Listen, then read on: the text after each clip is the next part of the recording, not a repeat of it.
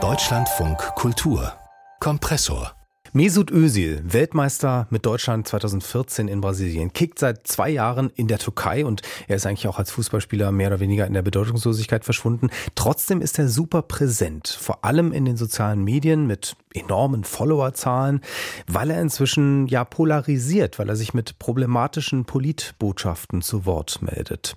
Der neue Podcast Schwarz-Rot-Gold Mesut Özil zu Besuch bei Freunden untersucht Özils Geschichte, seinen Wandel, also vom gefeierten Nationalspieler zur umstrittenen Figur.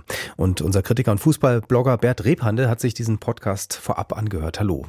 Guten Tag. Ja, Herr Rebande, dieser Podcast beginnt nicht von ungefähr mit dieser Szene. 2010 bekommt Ösi einen Bambi für Integration verliehen und hält eine kleine Rede. Zunächst bedanke ich mich für die besondere Ehrung. Ich bin sehr glücklich. Integration bedeutet, Teil eines Ganzen zu werden, in das man sich äh, einbringt, ohne seine Identität zu verlieren. Die Kamera zeigt kurz Ösils damaligen Berater. Er flüstert den Text mit. Integration bedeutet gegenseitige Achtung und vor allem Respekt. Durch Integration entsteht etwas Neues, eine bunte Republik Deutschland. Dankeschön. Teşekkürler. Gracias und thank you. Bert Rebhande, das war der Höhepunkt der Romanze zwischen Özil und Deutschland. Was ging danach schief? Äh, zuerst gab es noch einen Höhepunkt, einen weiteren, auch im Jahr 2010.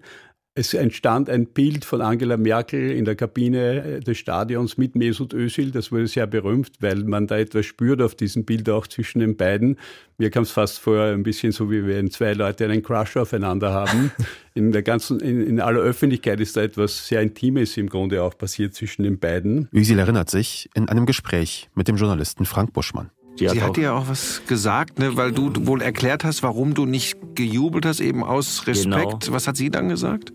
Dass sie riesen Respekt davor hat, dass sie sehr, sehr stolz ist auch. Und, und dass du es richtig sie, gemacht hast, ne? Genau, und mhm. dass sie auch nicht verstanden hat, was, warum ich immer ausgepfiffen wurde. Halt mhm. während des Spiels, immer wenn ich Ballkontakt hatte, mhm. war ja immer so, dass sie, dass ich ausgepfiffen worden bin. Aber wie gesagt, dass sie sehr, sehr stolz ist und dass ich die richtige Entscheidung getroffen habe. Das war ein Spiel zwischen der Türkei und Deutschland, damals im Olympiastadion in Berlin. Und äh, das war eine sehr spezielle Situation, weil das Publikum war überwiegend auf der Seite der türkischen Nationalmannschaft.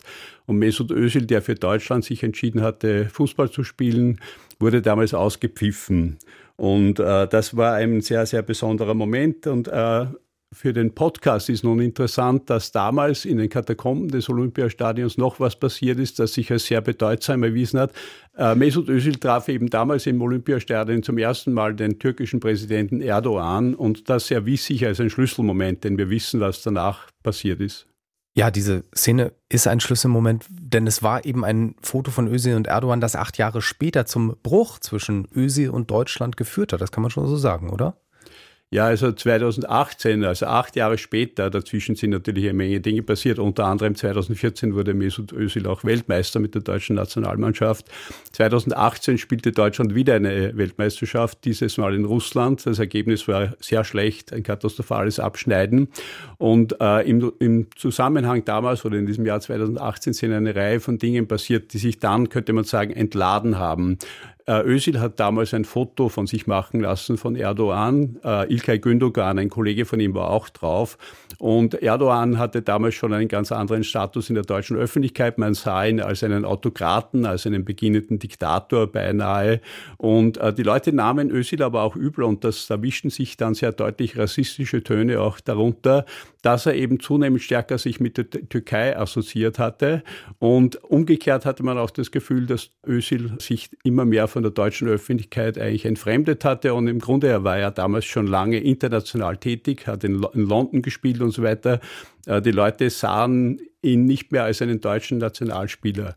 Dann kamen noch so Dinge hinzu, wie dass er bei der Nationalhymne nie mitgesungen hat, weil er sagt, er betet da immer als Muslim still vor sich hin. Ja. Hm, hm. Äh, da mischte sich viel und das ging wirklich äh, ziemlich fürchterlich schief alles damals. Umso mehr war er wahrscheinlich bei den türkischen Fans eben angesehen. Man muss aber auch sagen, er brauchte Deutschland nicht mehr ne? nach diesem großen Erfolg und dann diesem schwachen Abschneiden später bei der WM. Ja, das war eben auch eine Folge seiner Karriere und ich glaube, auch das haben ihm viele deutsche Fußballfans ein bisschen übel genommen. Özil war zu diesem Zeitpunkt schon, er hatte ja bei Real Madrid im Club gespielt und dann bei Arsenal in London. Özil war ein derartiger Weltstar geworden, dass er tatsächlich über Deutschland hinausgewachsen war und das war ihm schon auch bewusst. Er hatte, glaube ich, zu einem Zeitpunkt mehr Instagram-Follower als fast jeder andere Fußballer, vielleicht nur Cristiano Ronaldo. Und was auch sehr, sehr wichtig war, er war ein absolutes Idol geworden für die muslimische Welt. Er hat sich immer als Muslim auch auf seinen Instagram-Post gezeigt. Er ist einmal nach Mekka gefahren, hat dort die Hajj gemacht, hat ein Foto davon gepostet und so weiter. Und äh, auch das war, glaube ich, ein Aspekt dieses Rassismus, der sich auf ihn gerichtet hat, dass er eben so stark zu einer Identifikationsfigur für die muslimische Welt wurde. Mhm. Aber er hat natürlich auch wirklich ja nicht nur in der Hinsicht äh, Dinge getan, die vielleicht bei Fans nicht gut ankamen, sondern er hat sich politisch ins Abseits manövriert, indem er ein Tattoo von sich präsentiert hat, wo also die rechtsradikalen grauen Wölfe verklärt werden. Tatsächlich hat seine Identifikation mit der Türkei oder mit einem türkischen Nationalismus, so muss man es wohl sagen, inzwischen Züge angenommen, die tatsächlich niemand, nicht mehr viele eben, die nicht diese Positionen teilen würden, nachvollziehen können. Diese mhm. Tätowierung ist verbürgt das ist ein Zeichen, das kann er jetzt fast ja auch nicht mehr wegmachen lassen. Äh, und auch seine Identifikation mit Erdogan ist stärker denn je. Ja. Und damit ist er nun tatsächlich einer, bei einer politischen Position angelangt, die ihn für die deutsche Öffentlichkeit eigentlich isoliert auch wiederum. Inzwischen hat er sich auch nach dem äh, Angriff der Hamas auf Israel für, äh, mit Free Palestine geäußert. Also auch da nimmt er eine sehr dezidierte Position ein. Mit einem Wort, er hat sich sehr weit von dem, was man einen deutschen Mainstream oder auch die deutsche Staatsräson nennen würde, entfernt. Wie wird das aufbereitet? Also wird das einfach nur nacherzählt oder wie geht der Podcast vor? Der Podcast hat eine Menge Archivmaterial äh, zur Verfügung. Es gibt auch eine Menge O-Töne von Mesut Özil, allerdings keine jetzt aktuellen. Aktuell wurde nicht mit ihm gesprochen. Man hat mit vielen seiner Freunde, Bekannten, Weggefährten und so weiter gesprochen. Daraus entsteht ein sehr lebendiges Bild. Wir konnten bis jetzt die ersten vier von acht Folgen hören. Das ist sehr interessant und ist wirklich für Deutschland eine Geschichte, in der sich so viel erkennen lässt. Ungeheuer spannend. Ich bin sehr gespannt, wie dann die zweiten vier Folgen dann, die ja stärker in die Gegenwart dann hineingehen werden, das aufbereiten mit all diesen kontroversen Themen. Äh, da können wir noch sehr neugierig sein. Ich finde den Podcast auf jeden Fall sehr hörenswert. Mhm. Nicht nur für Fußballfans im Übrigen. Arbeitet der Podcast das wirklich raus, welche Bedeutung das eben für die Gesellschaft hat?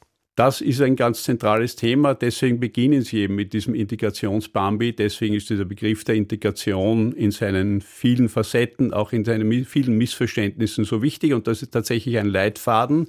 Und deswegen ist Mesut Özil, auch wenn er mittlerweile in der Türkei lebt, nach wie vor für Deutsche eine sehr, sehr interessante Figur der Podcast Schwarz-Rot-Gold. Mesut Özil zu Besuch bei Freunden über den früheren Nationalspieler und seine Entwicklung später. Spannende Geschichte, auch gut offensichtlich gemacht, das sagt unser Kritiker Bert Repande. Ich bedanke mich. Ich danke auch.